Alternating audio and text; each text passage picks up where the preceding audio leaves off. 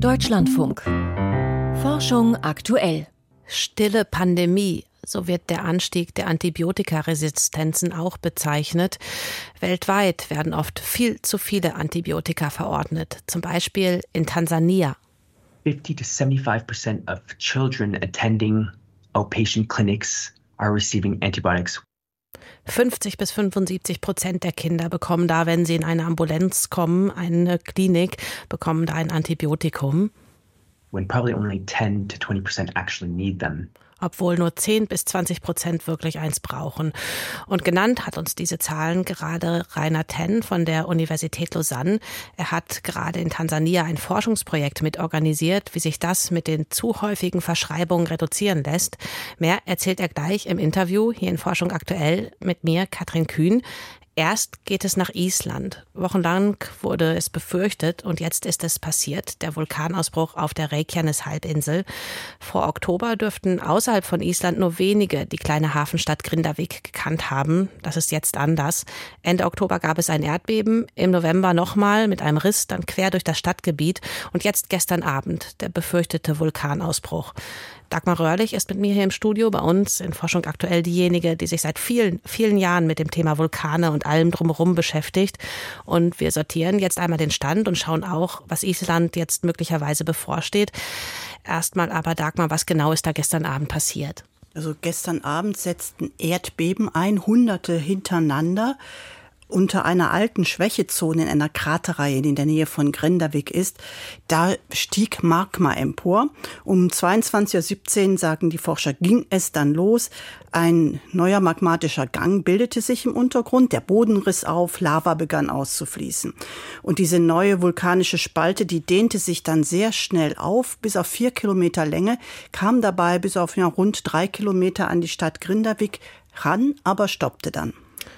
Was das für die Menschen heißt, darauf schauen wir gleich nochmal. Erstmal der Ausbruch selbst. Wie stark war der denn?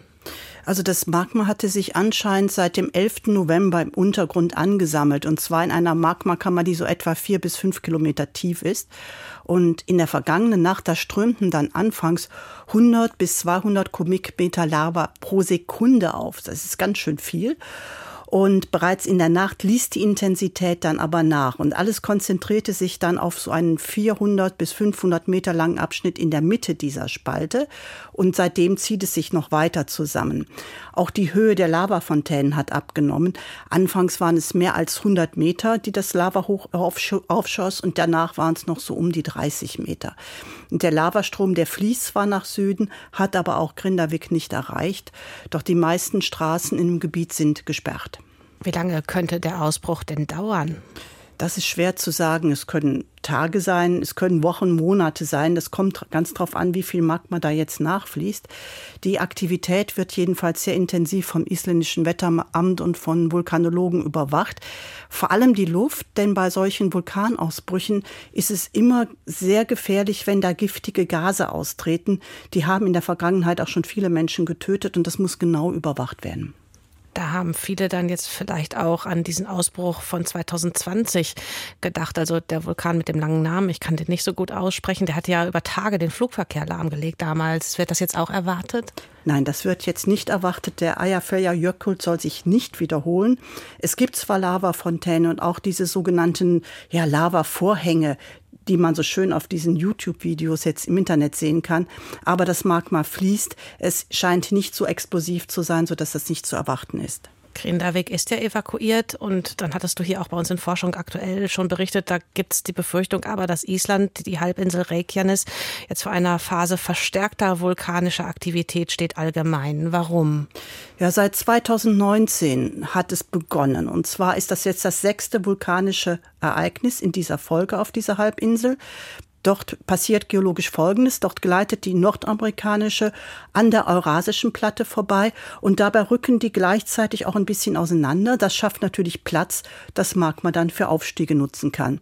Und so hat sich dann auf der Halbinsel ein sehr komplexes vulkanisches System gebildet, sagt Haldor Gerson von der Universität Island. So on the Reykjanes Peninsula there are these five volcanic systems. Es gibt auf der Reykjanes-Halbinsel fünf Vulkansysteme und der geologischen Geschichte zufolge brechen diese Systeme gerne zusammen oder zu ähnlichen Zeiten aus. Dies scheint in diesem Gebiet seit Tausenden von Jahren ein Rhythmus zu sein, in dem es Perioden der Ruhe gibt. Und dann gibt es diese viel kürzeren Perioden mit ziemlich intensiver Aktivität. Aber auch innerhalb dieser eruptiven Zeiten können Jahrzehnte oder sogar 100 Jahre zwischen den Ausbrüchen liegen. Es ist also anscheinend so, dass immer nur eines dieser fünf Systeme aktiv ist. Dann gibt es da Erdbeben, Magma sammelt sich an, es kann zu Ausbrüchen kommen. Oder es die anderen sind dann ruhig und es ist etwas, was die Vulkanologen als ja Ping-Pong bezeichnen, vulkanisches Ping-Pong. Und die jüngste historische Partie dieser Art, die haben die Systeme zwischen dem Jahr 900 und den 1200er Jahren gespielt. Damals brachen fast alle Vulkansysteme auf der Reykjanes-Halbinsel aus. 800 Jahre lang Ruhe. Jetzt scheint es wieder losgegangen zu sein. Mit dem großen Unterschied damals, also im Mittelalter, war Island ja kaum besiedelt. Was würde das heute bedeuten? Also Reykjanes, da leben heute rund 280.000 Menschen. Dort ist die Hauptstadt, der Flughafen. Die ganzen wichtigen Straßen, Kraftwerke, ganz viele Orte sind dort. Und das alles wäre bedroht, wenn dieses vulkanische Ping-Pong dort jetzt beginnt. Vulkanologen und die Katastrophenschützer, die machen sich jetzt schon seit Jahren Gedanken darüber und machen auf diese, diese Gefahr aufmerksam. Man versucht jetzt Pläne zu entwickeln, wie sich die Gesellschaft auf eine solche Bedrohung überhaupt einstellen kann. Und das ist schwierig. Das zeigt sich schon am Beispiel Grindavik, wie Thorvaldur Thorsen von der Universität Island erläutert. Wir können ihnen nicht das sagen, was sie wahrscheinlich wollen. Etwas wie, ihr müsst drei Jahre warten und dann könnt ihr nach Hause gehen. Wir können ihnen auch nicht sagen, es ist jetzt vorbei, weil wir es nicht wissen. Das ist die wahre Herausforderung. Ich fühle mit den Menschen aus Grindavik, denn es muss schrecklich sein, mit dieser Ungewissheit zu leben. Die haben sich zuerst gefreut, weil die Aufräumarbeiten liefen und jetzt ist wieder große Unsicherheit im System. Falls die Vulkanologen recht haben, dann bedeutet das, dass die Isländer eine neue Realität haben werden. Eine Realität, bei der für manche Generationen das normale Leben immer wieder auf den Kopf gestellt werden kann durch diese Eruption. Dazwischen passiert aber dann nichts. Und um das Hab und Gut zu schützen, das ist nicht einfach. Da haben jetzt die Isländer beispielsweise Dämme gebaut, um die Lava abzulenken. Das hilft auch, aber wer weiß, ob es immer hilft. Und kühlen mit Meerwasser, das ist schon versucht worden früher. Das geht aber nur in unmittelbarer Wassernähe. Grindavik beispielsweise wäre da viel zu weit weg. Dagmar Röhrlich über das, was gerade auf und unter Island passiert. Vielen Dank bis hierhin und wir bleiben da ganz sicher dran. Jetzt ein kompletter Themensprung. Die Nachtwache von Rembrandt. Sie zählt zu den berühmtesten Gemälden der Welt, entstanden vor fast 400 Jahren. Es zeigt den holländischen Hauptmann Franz Barning-Kock, wie er seine Kompanie um sich versammelt und zum Abmarsch bereit macht. Und aktuell wird die Nachtwache mit modernsten Methoden untersucht, auch per Teilchenbeschleuniger, um sie für die Nachwelt zu erhalten. Und dabei kommt auch neues Wissen zutage, wie genau Rembrandt damals vorgegangen ist. So hat er die Leinwand vor dem Malen mit einer ungewöhnlichen, damals höchst innovativen Technik imprägniert. Frank Rotelüschen mit den Einzelheiten. Knapp 16 Quadratmeter, etwa die Fläche eines Schlafzimmers. Die Nachtwache dürfte das größte Gemälde sein, das Rembrandt je gemalt hat. Ursprünglich war es sogar noch ein Stück größer. Irgendwann wurde es in einen anderen Raum gehängt, an eine kleinere Wand. Dazu musste das Gemälde an den Rändern gestutzt werden. Was wir heute sehen, ist etwas kleiner als das Original. Erzählt Friederike Brurs, Forscherin am Rijksmuseum Amsterdam, wo das Meisterwerk heute hängt. Allerdings nagt an ihm der Zahn der Zeit, manche Farben verblassen. Deshalb initiierte das Museum 2019 ein wissenschaftliches Großprojekt, die Operation Nachtwache Operation Nightwatch. Auf dem Gemälde ist zum Beispiel ein kleiner Hund zu sehen. Doch mittlerweile sieht er, weil er so verblasst ist, aus wie ein Geisterhund. In den letzten Jahren hat sich bei den technischen Methoden viel getan. Damit lässt sich viel besser erkennen, wie Rembrandt die Nachtwache geschaffen hat und in welchem Zustand das Gemälde heute ist. Also Unter anderem wurde das Gemälde einem Röntgenscan unterzogen. Dabei fiel den Fachleuten eine Ungereimtheit ins Auge. There was lead everywhere. Uh, Wir haben auf dem ganzen Gemälde Blei entdeckt. Normalerweise kommt Blei nur in hellen Farben vor, etwa in Bleiweiß. Doch bei der Nachtwache fand sich Blei auch in den dunklen Bereichen. sagt Florian Meirer von der Universität Utrecht. Um das Rätsel zu lösen, rang sich das Team zu einem drastischen Schritt durch. Es kratzte ein Fistelchen vom Meisterwerk ab und verfrachtete es nach Hamburg, um es dort mit einem Teilchenbeschleuniger zu untersuchen. Der nämlich produziert derart starkes Röntgenlicht, dass sich selbst bei einem Farbkrümel im Detail herausfinden lässt, woraus er besteht. Das Resultat? On the canvas side of this sample die unterste Schicht der Probe zeigt eine überraschend hohe Bleikonzentration. Diese Schicht bildet die Grundlage für alle darüberliegenden Farbschichten. Es geht um die Imprägnierung der Leinwand, den ersten Arbeitsschritt also. Für gewöhnlich hatten die alten Meister um das Jahr 1640 dafür Tierleim verwendet. Bei der Nachtwache dagegen hatte Rembrandt die gesamte Leinwand offenbar mit einem bleihaltigen Öl imprägniert, eine damals kaum bekannte und durchaus innovative Technik, sagt Friederike Burs. Rembrandt wusste, dass das Gemälde an einer Außenwand hängen sollte. Eine Außenwand ist meist feuchter als eine Innenwand. Er dürfte also die Leinwand mit Blei imprägniert haben, um sie besser vor Feuchtigkeit zu schützen, denn das Blei hatte eine trocknende Wirkung auf die Leinwand.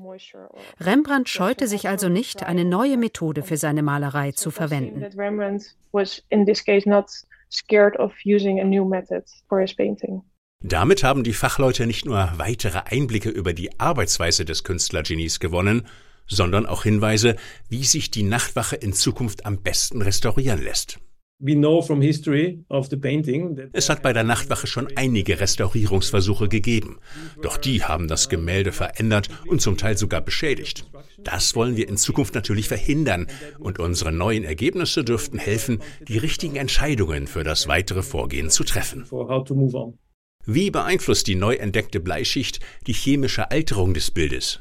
Diese Frage steht als nächstes im Raum und das Team will sie mit weiteren Versuchsreihen beantworten. Und da würde ich sagen, das kriegen wir garantiert mit, wenn das niederländische Projekt ein Neues hat. Frank Grottelüschen hat berichtet.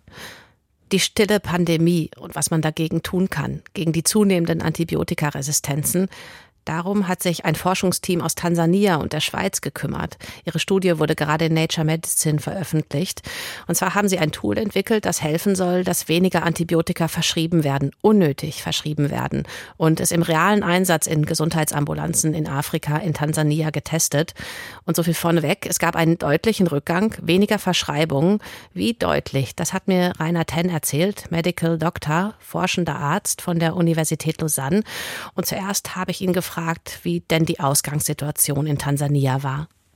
Yeah, I think the first thing to say about Tanzania is that they have a healthcare system that also ich denke, das Erste, was man über Tansania sagen muss, ist, dass das Gesundheitssystem einen großen Mangel an Ärzten hat. Ein Großteil der Gesundheitsdienste wird daher von Krankenschwestern und klinischem Personal erbracht. Und aufgrund einer Reihe von Problemen wie dem Mangel an diagnostischen Instrumenten und Personalmangel werden häufig Antibiotika verschrieben. So haben einige Studien gezeigt, dass 50 bis 75 Prozent der Kinder, die eine Ambulanz aufsuchen, Antibiotika erhalten obwohl wahrscheinlich nur 10 bis 20 Prozent sie tatsächlich benötigen. Wenn wir uns diese Daten etwas genauer ansehen, sehen wir, dass ein fünfjähriges Kind im Durchschnitt schon 18 verschiedene Antibiotika verschrieben bekommen hat. Das ist etwas, das wir in vielen verschiedenen Ländern mit niedrigem und mittlerem Einkommen festgestellt haben und das auch im globalen Norden ein großes Problem darstellt. Und warum diese Nachfrage nach Antibiotika? Was sind die Gründe? Ja, so ja, ich denke, es gibt eine Reihe von Dingen. Das erste ist die Herausforderung der sicheren Diagnose.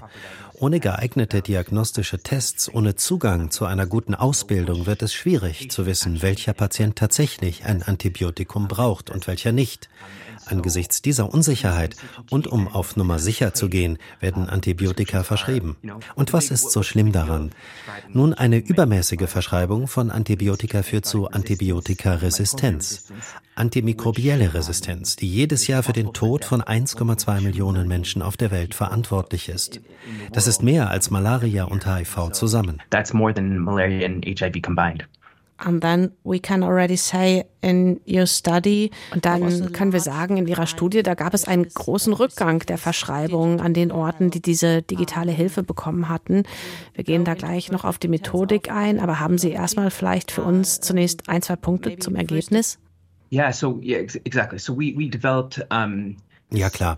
Wir haben also dieses digitale Tool Epoch Plus entwickelt, um Kliniken dabei zu helfen, Kinder besser zu diagnostizieren. Und dabei haben wir festgestellt, dass der Einsatz dieses Tools die Verschreibung von Antibiotika drastisch reduziert, ohne Schaden anzurichten. Wenn das Tool eingesetzt wurde, erhielten 23 Prozent der Kinder Antibiotika, während in anderen Gesundheitseinrichtungen, in denen das Tool nicht eingesetzt wurde, 70 Prozent Antibiotika verschrieben wurden. Von 70 Prozent auf 23 Prozent, also fast eine dreifache Reduzierung, wenn das Tool eingesetzt wurde. So almost a threefold reduction when the tool was used. And this tool, this und dieses Tool, dieser digitale Gesundheitsalgorithmus Epoch Plus, könnten Sie kurz erklären, was das genau ist? Yeah, this clinical algorithm combined a number of dieser klinische Algorithmus kombiniert eine Reihe von internationalen und auch nationalen Richtlinien in Tansania mit dem Wissen über Krankheitssymptome. Die App fordert einen auch auf, bestimmte Untersuchungen und Tests vorzunehmen und auf der Basis wird dann die Diagnose gestellt und die Behandlung vorgeschlagen. Und was auch wichtig ist, die Kliniken haben nicht nur dieses Entscheidungstool bekommen, sondern auch neue Sofortdiagnostik, etwa von Hämoglobin oder Eiweißwerten im Blut oder Pulsmessung.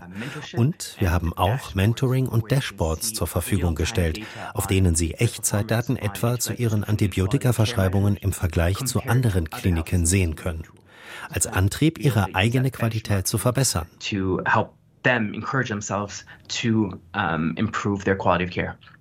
And where and how did you und wo und wie haben Sie das in Tansania jetzt genau gemacht? Wie war das Studiendesign da? Also in dieser Studie haben wir 40 Gesundheitseinrichtungen in zwei Regionen Tansanias per Zufallsprinzip ausgewählt. 20 bekamen das neue Tool, 20 nicht. Das waren dann über einen Zeitraum von elf Monaten mehr als 40.000 Patienten. 20.000 in den Einrichtungen mit Epoch Plus und etwa 20.000 ohne. Wobei zu beachten ist, dass in den Kliniken mit Epoch Plus das Tool bei 25 Prozent der Kinder dann trotzdem nicht verwendet wurde. Wenn wir diese Daten extrapolieren, ergibt sich immer noch ein drastischer Rückgang der Antibiotika von 73 auf 42 Prozent. Und die beiden Klinikgruppen hatten nach sieben Tagen jeweils einen ähnlichen Anteil von Kindern, die gestorben sind oder die stationär behandelt werden mussten. who were still sick after seven days and who died or needed hospitalization. And now taking your results, what, und jetzt auf Basis Ihrer Ergebnisse, was sollte jetzt getan werden, um die Verschreibung von Antibiotika weiter zu reduzieren? Better understanding what part of this Besser zu verstehen, welcher Teil von dem, was wir gemacht haben, hatte den größten Einfluss. Was hatte welchen Anteil? Brauchen wir vielleicht eigentlich nur das Mentoring und die Dashboards? Oder brauchen wir eben das gesamte Paket mit so einer App, um das mit den Antibiotikaverschreibungen zu verbessern? Or do we need this full package to improve these antibiotic prescriptions? Rainer Tenn von der Universität Lausanne zu neuen Wegen, die Zahl unnötiger Antibiotikaverordnungen deutlich zu reduzieren. Und hier bei dem Projekt in Tansania war auch ein Algorithmus an Bord, ein Bereich, in dem sich gerade sehr viel tut, auch mit KI im klinischen Alltag. Und genau deswegen schaut da unsere Deutschlandfunk-Sprechstunde jetzt mal genauer hin. Ein Realitätscheck zu KI in der Klinik. Eine vierteilige Serie gibt es da ab heute bei den Kolleginnen und Kollegen zu finden unter Sprechstunde in unserer Deutschlandfunk-Audiothek-App. Und damit sind wir in Forschung aktuell hier an dieser Stelle angekommen. Die weiteren Meldungen aus der Wissenschaft mit Michael Stang. Affen erinnern sich an alte Freunde. Schimpansen und Bonobos können auf Fotos frühere Gruppenmitglieder wiedererkennen auch wenn sie diese mehr als 25 Jahre nicht gesehen haben. Das haben Experimente in Belgien, Schottland und Japan gezeigt, deren Ergebnisse nun im Fachblatt PNAS vorgestellt werden. Besonders intensiv reagieren die Menschenaffen dabei auf Individuen, mit denen sie befreundet waren. Die Ergebnisse deuten darauf hin, dass das stark ausgeprägte soziale Langzeitgedächtnis bei Menschen und Menschenaffen bereits bei den gemeinsamen Vorfahren vor sechs bis neun Millionen Jahren vorhanden war. Die Atmung im Schlaf beeinflusst das Gedächtnis. Dass im Schlaf die Eindrücke des Tages im Gehirn verarbeitet werden, war bereits bekannt. Ebenso, dass ältere Menschen oft an Schlafstörungen, Atemstörungen und an nachlassender Gedächtnisfunktion leiden. Ob dabei ein Zusammenhang besteht, hat ein deutsch-britisches Team untersucht und geschaut, wie sich Schlaf konkret auf das Erinnerungsvermögen auswirkt. Dabei stießen die Forschenden auf einen Zusammenhang zwischen der Atmung und dem Auftauchen bestimmter Hirnaktivitätsmuster im Schlaf, die mit der Reaktivierung von Gedächtnisinhalten zusammenhängen. Aus diesen Daten lassen sich mögliche Folgen von gesunder oder gestörter Atmung auf das Gedächtnis ableiten, heißt es im Fachblatt Nature Communications. Die NASA streamt ein Katzenvideo aus dem Weltraum. Mit einem Video aus dem All hat die US-Raumfahrtbehörde NASA ein neues Kommunikationssystem getestet.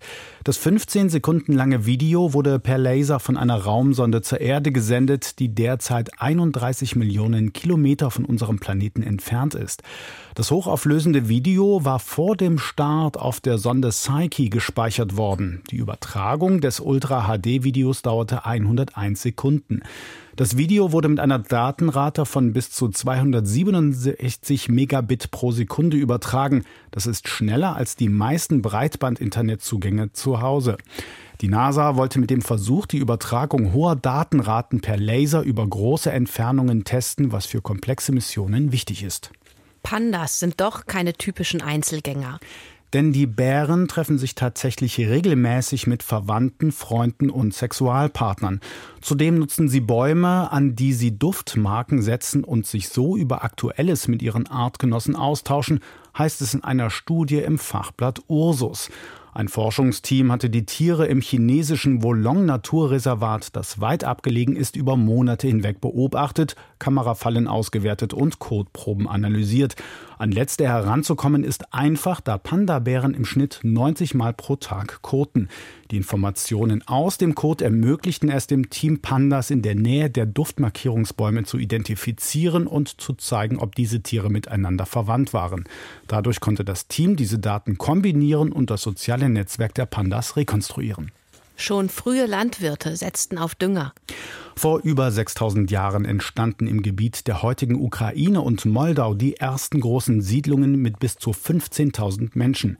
Bislang war unklar, wie sich diese Trypiala genannten Gesellschaften ausreichend mit Lebensmitteln versorgen konnten. Um das zu klären, hat ein Team der Universität Kiel hunderte stabile Kohlenstoff- und Stickstoffisotopenmessungen an Knochen, Feldfrüchten und Böden vorgenommen, um die einstige Nahrungsmittelwirtschaft zu rekonstruieren.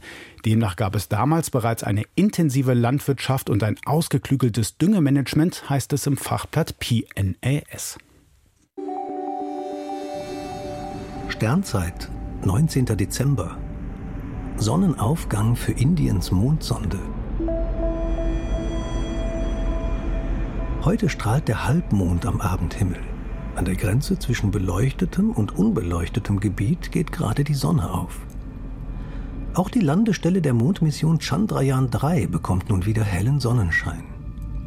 Die indische Sonde hatte im August sanft am Rand des Südpolargebiets aufgesetzt. Indien ist erst das vierte Land, das erfolgreich auf dem Mond gelandet ist, nach den USA, der Sowjetunion und China. Die indische Landefähre setzte einen kleinen Rover aus, der rund 100 Meter durch den Mondstaub gerollt ist. Deutlich weniger als vom Team erhofft. Die Messinstrumente des Rovers haben die Zusammensetzung des Mondstaubs untersucht. Nach einigen Tagen hat die Landefähre noch einmal das Triebwerk gezündet, ist knapp einen halben Meter hochgeflogen und hat ein kleines Stück daneben wieder aufgesetzt. Dieser Mondhüpfer ist das Sahnehäubchen der Mission. Denn damit beherrscht Indien auch die Technologie, um vom Mond zu starten. Man könnte bei künftigen Missionen Bodenproben zur Erde bringen. Nach knapp zwei Wochen auf dem Mond wurden Lander und Rover in den Schlafmodus versetzt, denn es stand die zweiwöchige bitterkalte Mondnacht bevor. Offenbar haben die Temperaturen von weit unter minus 100 Grad Celsius die Geräte zerstört, Jedenfalls gelang es nach dem Sonnenaufgang zwei Wochen später nicht mehr Kontakt herzustellen. Dort geht jetzt zum vierten Mal seit der Landung die Sonne auf, aber es gibt kaum noch Hoffnung, dass sich Indiens Mondsonde noch einmal meldet. Das war es für heute von Forschung aktuell. Ich bin Katrin Kühn und sage Danke für Ihre Zeit.